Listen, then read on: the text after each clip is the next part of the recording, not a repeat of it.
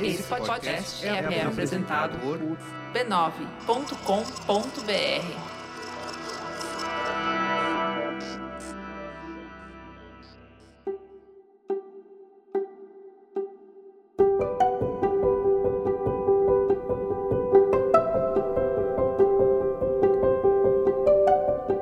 Eu lhe dou as boas-vindas ao Autoconsciente, um podcast que fala de vida interior para você se entender melhor. Eu sou Regina Gianetti, instrutora de Mindfulness, a sua repórter da alma, compartilhando reflexões e ações para uma vida com mais autoconsciência. A minha intenção é que ao terminar um episódio você se sinta melhor do que quando começou.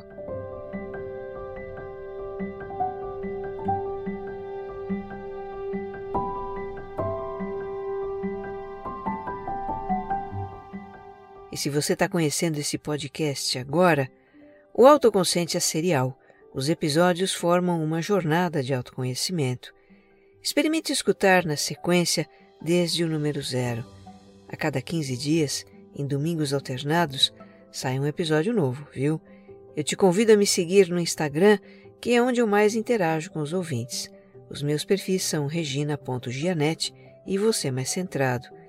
E se você gostar do que vai ouvir aqui, Compartilha nas suas redes sociais e grupos de mensagens.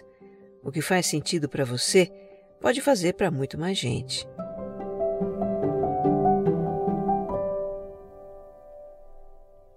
Episódio 101 O ego não é um inimigo, parte 1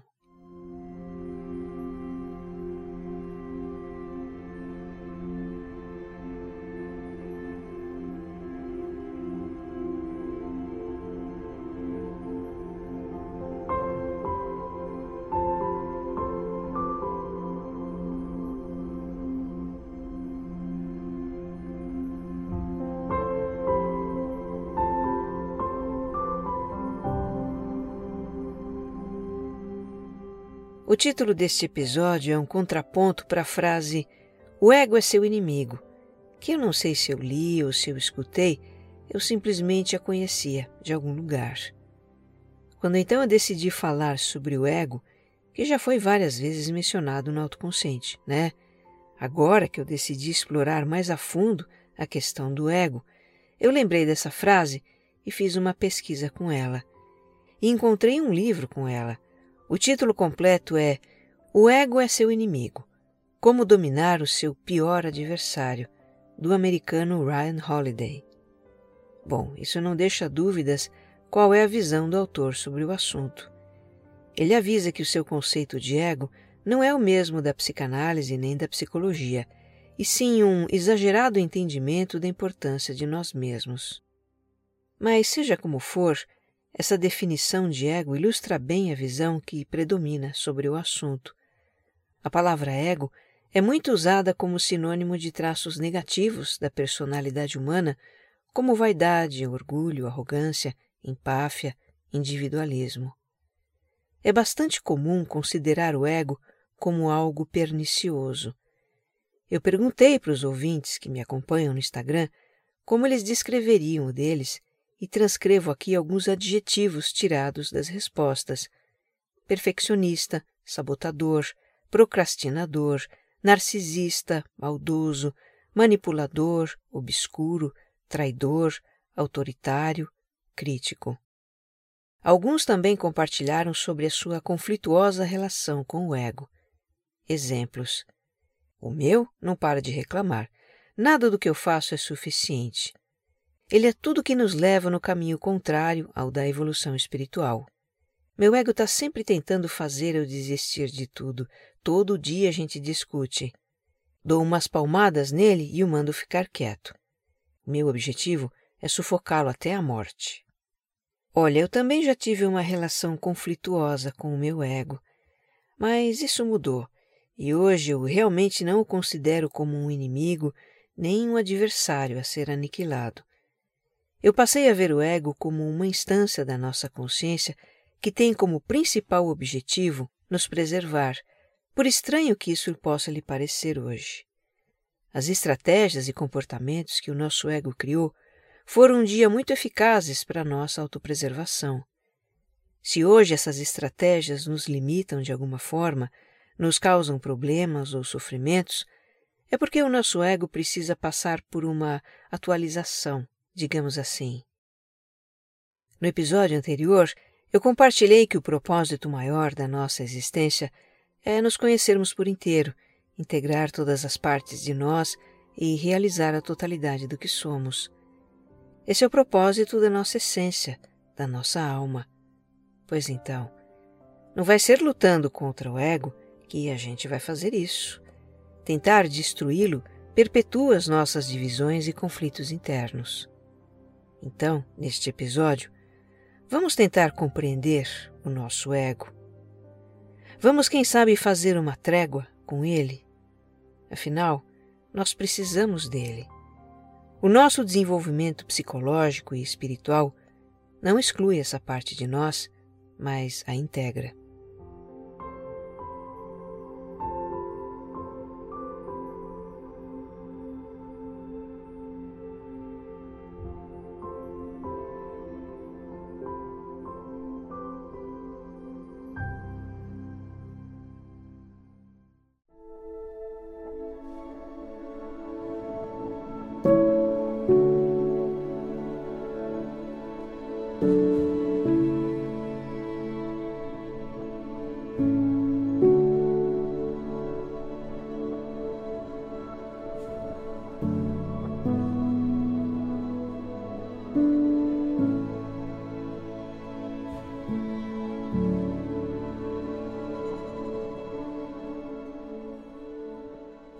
Vamos começar entendendo o lugar que o ego ocupa na nossa psique, segundo a psicologia analítica de Jung. Eu sempre tive simpatia pela teoria dele, mas a conhecia muito superficialmente. Até que o meu filho Daniel, que está terminando a sua faculdade de psicologia, ele me convidou para fazer parte de um grupo de estudos da obra de Jung. Isso foi em março de 2020, no comecinho da pandemia. Eu guardo com muito carinho a lembrança das reuniões nas manhãs de sábado com a psicóloga Andressa Monteiro, uma grande conhecedora de Jung. Eu deixo aqui o meu tributo a Andressa, que poucos meses depois partiria desse plano. Ela faleceu em um acidente de carro aos 39 anos. A Andressa compartilhou muito generosamente o grande conhecimento dela sobre a psicologia analítica, e eu estou sempre consultando os slides das aulas dela os textos que ela enviou, as conversas do grupo de mensagens que a gente tinha. Ela me contagiou com seu entusiasmo pela obra de Jung. E quem foi Carl Jung? Ele foi um psiquiatra suíço nascido em 1875, filho de um pastor luterano e uma dona de casa. Jung foi um menino muito introspectivo, imaginativo e questionador. Desde cedo ele tinha uma vida interior complexa que foi o que o motivou a estudar filosofia e medicina e a se especializar em psiquiatria. Ele queria entender a psique humana, e como a psiquiatria da sua época era ainda muito pouco desenvolvida, ele se tornou um pesquisador na área. No comecinho do século XX, se interessou pela psicanálise, foi muito próximo de Freud, mas acabou divergindo de Freud e criando a sua própria abordagem para compreender e tratar os distúrbios psíquicos das pessoas. O que me atrai na psicologia de Jung é que ele abrange a nossa dimensão espiritual. Ele abrange o simbólico, o sagrado, o mitológico, tudo que habita a mente humana em níveis profundos, e isso faz muito sentido para mim. Mas enfim, voltemos ao ego. Se você escutou o episódio anterior, Talvez se lembre da parte em que eu descrevo uma representação simplificada da nossa psique. Uma figura de quatro círculos concêntricos. Lembra disso? A gente até desenhou mentalmente. O círculo mais externo é o da consciência, que corresponde a tudo que sabemos e conhecemos. Consciência é um estado de conhecimento e entendimento do que acontece dentro e fora de nós. E o ego é o centro, é o ponto focal da nossa consciência. Eu vou fazer aqui um apanhado do livro O Mapa da Alma, de Murray Stein, grande estudioso da obra de Jung. Eu já falei desse livro aqui algumas vezes, né? E ele descreve o ego como a experiência que temos de nós mesmos, algo que surge junto com a própria vida. Desde o momento em que passamos a existir nesse plano, temos um ego, e é a partir dele que vamos expandir a consciência de nós mesmos e daquilo que nos cerca. As experiências, os conteúdos que aos poucos nós vamos adquirindo, desde o reconhecimento do nosso rosto e nome, eles se aglomeram em torno do nosso centro de consciência e vão cada vez mais definir o ego, a própria percepção de quem somos. O ego nos dá identidade, coerência psicológica e continuidade. É o que nos faz sentir que o eu que somos hoje é o mesmo eu que fomos ontem. Bem, além de centro da nossa consciência, o ego também é descrito como um centro de vontade, decisão e ação. É dele que partem as nossas ações conscientes e o livre-arbítrio. Como explica o Dr. Stein, quando digo estou indo ao correio, o meu ego tomou uma decisão e mobiliza a energia física e emocional necessária para cumprir a tarefa. O ego me conduz ao correio e me faz chegar lá. É o executivo que fixa as prioridades. Vá ao correio e não se deixe levar pelo desejo de passear no parque, ele exemplifica. O desenvolvimento do ego passa por etapas. Nos tornamos capazes de nos referir a nós mesmos como eu por volta dos dois anos de idade. Quando ainda pequenos começamos a dizer não e a enfrentar o não dos outros, estamos exercitando a nossa vontade e aprendendo a exercer o controle do ambiente para obter aquilo que queremos e repelir o que não queremos, o que são funções básicas do ego. E aí, quanto mais a gente cresce, mais o nosso ego passa a ser moldado pela educação que nós recebemos, pelo ambiente social em que crescemos. Isso cria uma camada, um invólucro em torno daquele nosso ego primordial, como explica o Dr. Stein. À medida que uma criança cresce numa cultura e aprende suas formas e hábitos por intermédio das interações familiares e das experiências na escola, o invólucro do seu ego vai ficando cada vez mais espesso, ele diz. Ou seja, o ego se torna mais complexo, assim como a própria vida se torna mais complexa.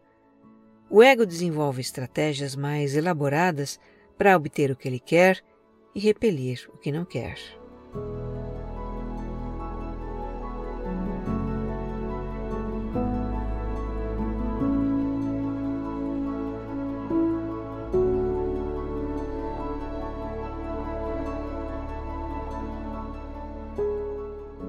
O que faz o ego se desenvolver, criando modos de ser, pensar e agir que o caracterizam, são situações que Jung chamou de colisões, ou seja, conflitos, dificuldades, circunstâncias que forçam o ego a se adaptar e fortalecem a sua capacidade para funcionar em situações e ambientes diversos.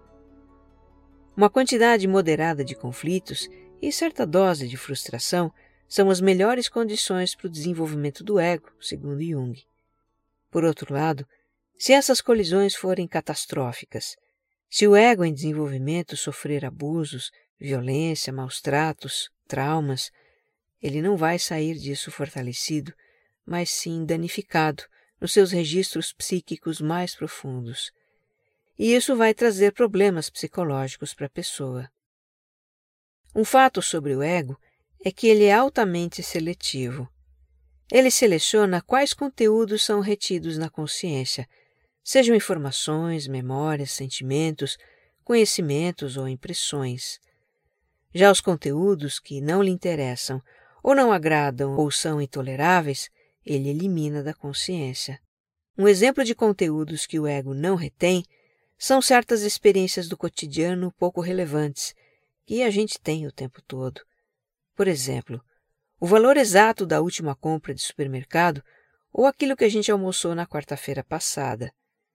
Imagina se o ego não descartasse conteúdos irrelevantes, não é? A consciência ficaria insuportavelmente carregada de informação. Outro tipo de conteúdos que o ego não retém se relaciona a experiências dolorosas, traumáticas, com as quais ele não tem condições de lidar, principalmente durante a infância. Então, ideias e lembranças que provocam angústia ou pavor são afastadas, são rejeitadas.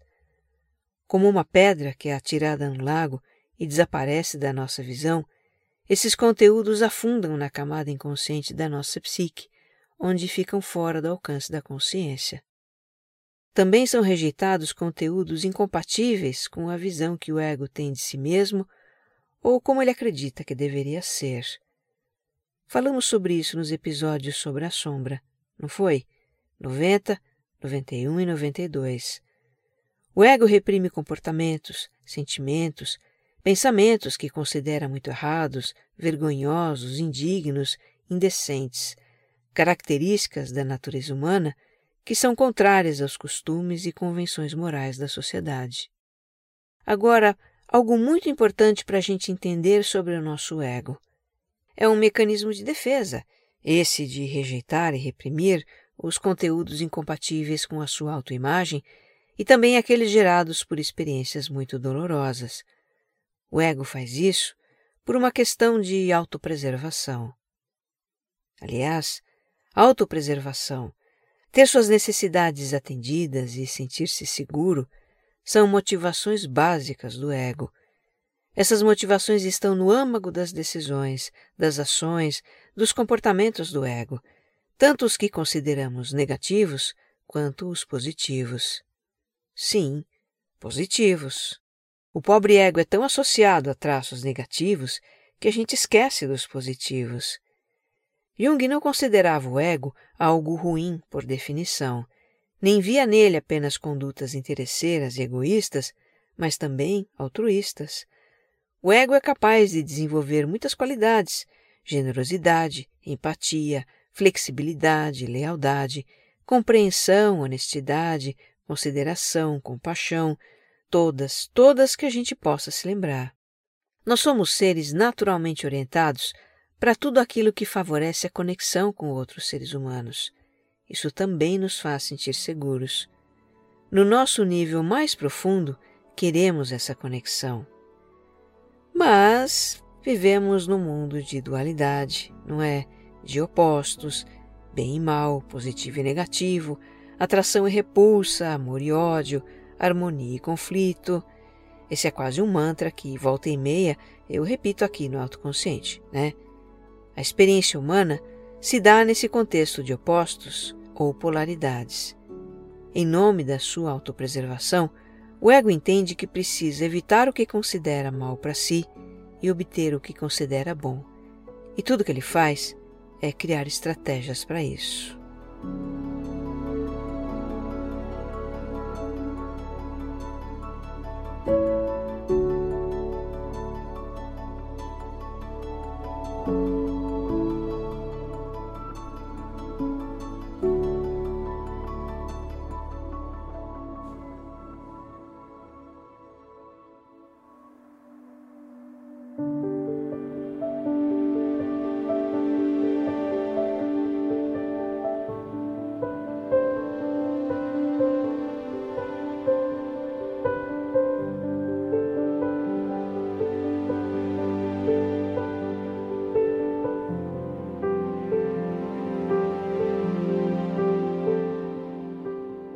Com base nas descrições que ouvintes fizeram dos seus egos, eu comento agora alguns aspectos egóicos negativos que são bem típicos.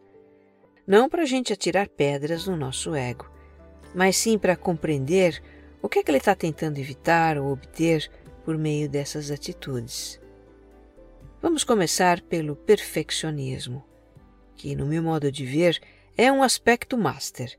Ele está implícito em vários outros. É clássico do nosso ego criar para si uma autoimagem idealizada de perfeição, de infalibilidade, de virtudes elevadas. E isso se manifesta de várias formas.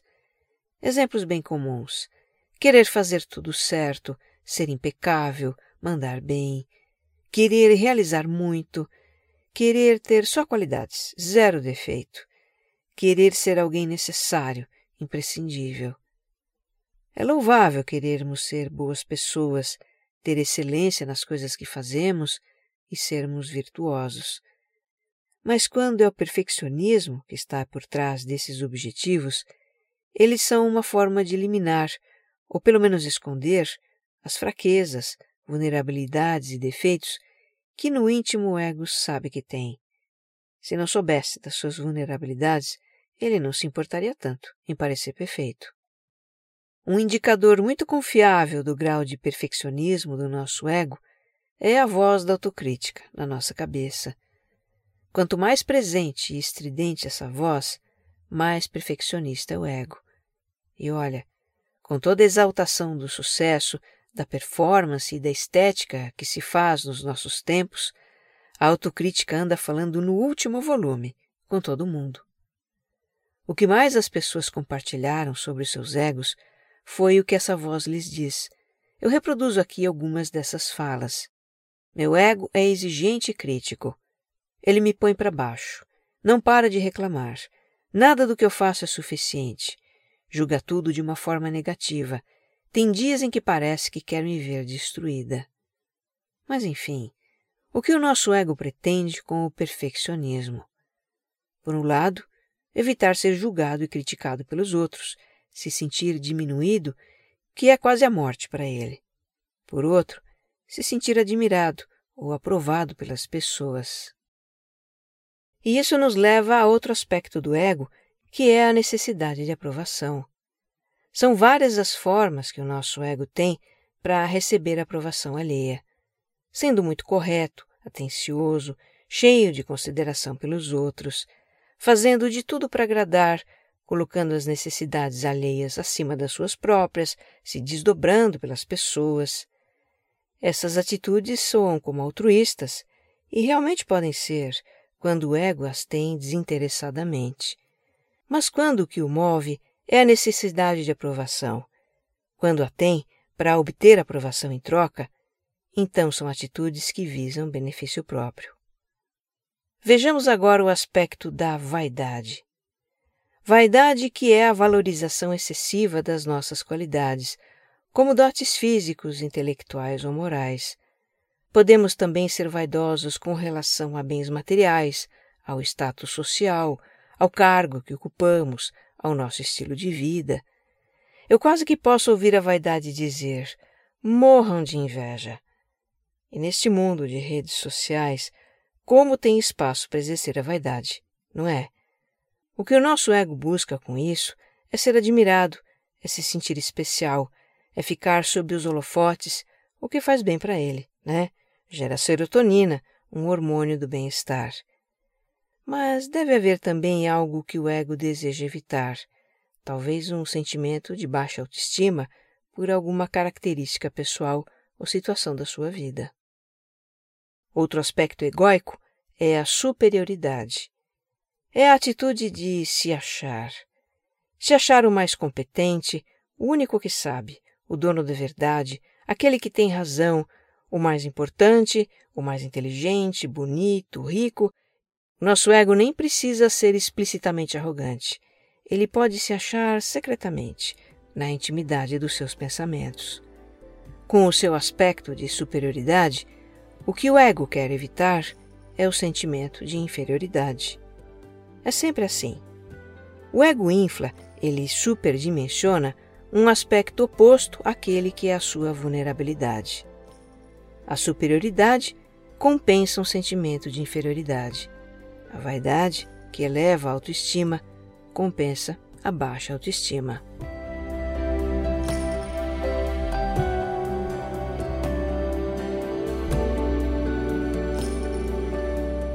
Recentemente nós tivemos um episódio sobre a necessidade de controlar. Foi o 98. Pois esse é outro aspecto clássico do nosso ego, não é? Ele tenta controlar os outros para que façam o que ele quer ou não façam o que ele não quer. Tenta controlar situações para que aconteçam conforme os seus planos ou não lhe tragam problemas. Imaginar maneiras de exercer o controle é uma especialidade do ego. Por meio disso, ele busca a satisfação das suas vontades e necessidades. E o que tenta evitar são situações que possam lhe trazer insegurança, perda, dor, que exponham a sua vulnerabilidade. Tem outro aspecto aqui que foi ilustrado pelo comentário do ouvinte Elievan e que eu nomeei como conveniência, ou seja, a atitude do ego de fazer o que é conveniente para ele, o que muitas vezes causa contradições. William Evan compartilhou que o seu ego às vezes considera justo o que é injusto, e em outras injusto o que é justo. E qual a razão dessas incoerências? Se nas contas do ego for mais conveniente fazer o que é errado em lugar do certo, fazer o contrário do que ele diz, até quebrar uma promessa, ele faz. Para os egos que agora estão pensando, eu não faço isso, fica então a minha pergunta. Você já não infringiu uma lei de trânsito, como estacionar em local proibido ou fazer uma conversão proibida, porque estava com pressa? Você já não fez algo que sempre condenou porque, bem, não deu para evitar? É. Sem mais comentários. O nosso ego é capaz de violar os seus princípios se isso for conveniente para ele, se lhe trouxer um benefício ou livrá-lo de um problema maior. E se ninguém ficar sabendo, é melhor. Uma atitude egóica bastante comum é a do orgulho. No meu modo de ver, esse aspecto tem muitas facetas. Não pedir nem aceitar ajuda, mesmo quando se está numa pior. Não dar o braço a torcer. Não voltar atrás numa decisão ou opinião, mesmo sabendo que ela foi equivocada. Não admitir que precisa mudar. Para mim, o orgulho é uma atitude de negação dos erros, das imperfeições, das vulnerabilidades que o ego tem, mas não quer admitir que tem. Assim ele se mostra como alguém seguro e resoluto, escondendo as suas fraquezas e dúvidas. Já a vitimização é uma atitude que diz: Olha o que fizeram comigo. O nosso ego se coloca em uma situação de vulnerabilidade impotente. E o que ele pode estar buscando com isso? Obter a empatia dos outros para os seus problemas, obter ajuda com suas dificuldades, chamar a atenção, isentar-se de responsabilidade sobre a própria vida, ser poupado de arcar com certas consequências. No fundo, no fundo, a vitimização é um tanto manipuladora, né? O ego se vale da compaixão alheia para atingir um objetivo. E a gente não poderia deixar de mencionar o individualismo, a atitude de considerar apenas os próprios interesses ou de colocar os próprios interesses acima de tudo e todos, mesmo que alguém saia prejudicado com isso. O nosso ego já tem uma orientação natural para o primeiro eu salve-se quem puder. E numa cultura assim individualista, como a atual, que estimula a competição em todas as esferas da vida, quem aparece mais, quem ganha mais, quem pode mais e tudo mais, os egos se rasgam, né? O individualismo é uma tática de sobrevivência uma forma de o ego se garantir.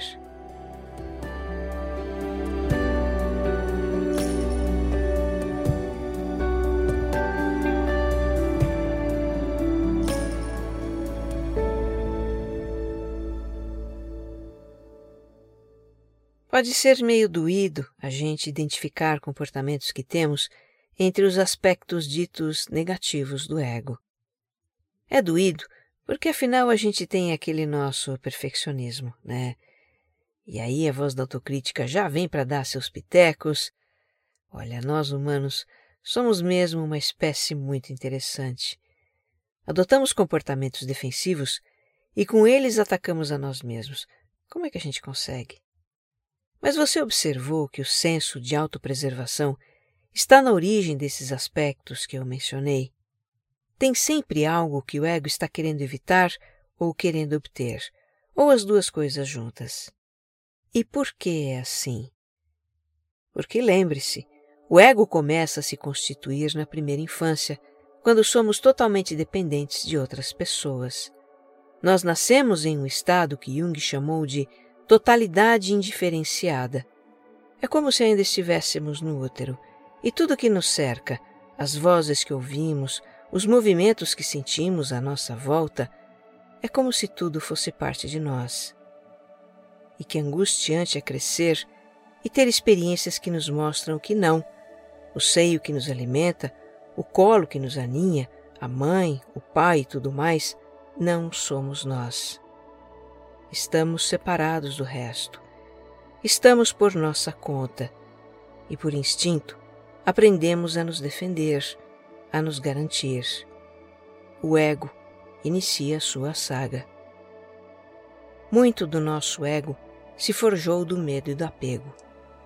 Medo da rejeição, medo da perda, da falta, da aniquilação.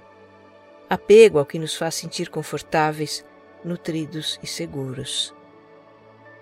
Se estamos aqui hoje, vivos, se bem ou mal nos tornamos capazes de trazer para nós aquilo de que precisamos e nos manter em segurança, devemos isso ao nosso ego mesmo ferido e um tanto fragmentado, cheio de conflitos e insatisfações, cumpriu fielmente a sua missão. O ego não é um inimigo. Que você esteja bem. Um abraço.